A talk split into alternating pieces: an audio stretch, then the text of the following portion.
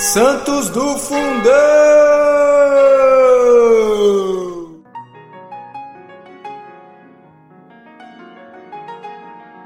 Fala pessoal, tudo bem?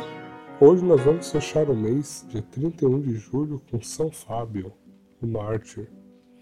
Diocleciano, dálmata, nascido de uma escrava e que começara a vida como soldado raso, chegando à mais alta posição do império, foi quem imaginou a tetra... tetrarquia como remédio para pôr fim aos assassínios, norma que era de sucessão. Por meio de um imperador associado e de dois coadjuntores e herdeiros, os dois Augustos eram Diocleciano e Maximi... Maximiano. O primeiro reinava em Milão e o segundo em Nicomédia, na Ásia Menor.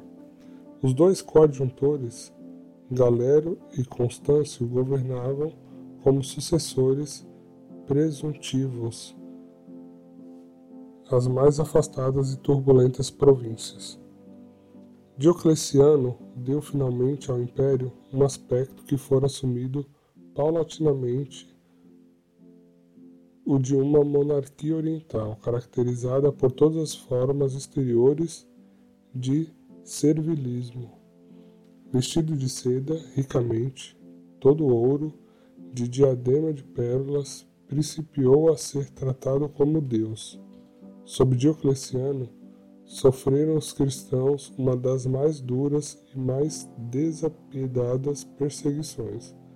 Tidos como demolidores de outras crenças, proclamado com imensa coragem a falsidade dos deuses pagãos que o Estado reconhecia, professando uma religião que era a doutrina da esperança, da promessa de uma vida eterna, de bem-aventurança no seio mesmo do Criador de tudo e de todos, religião que tanto servia para o pobre e humilde como para o rico e poderoso, o catolicismo, com a promessa da vida futura, cada vez mais adquiria adeptos, já que a outra vida, no paganismo, era falha e não satisfazia os espíritos sequiosos de uma existência eterna feliz depois da morte.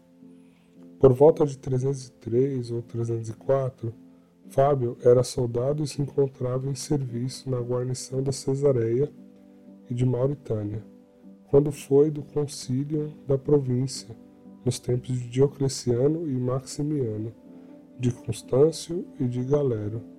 O nosso soldado, que era cristão, recebeu ordens de tomar parte no cortejo, sendo ao mesmo tempo designado para levar as insígnias do império, veneradas.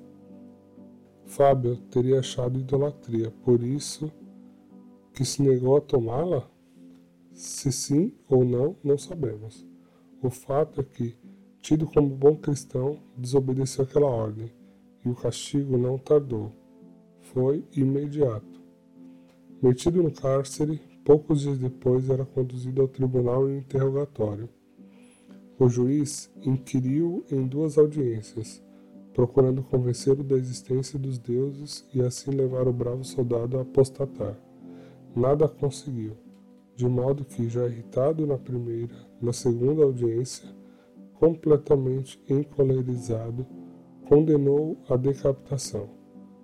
Floro compôs, segundo a paixão, uma longa notícia de São Fábio, mártir, que se acha resumida no martirilógio romano. São Fábio, rogai por nós.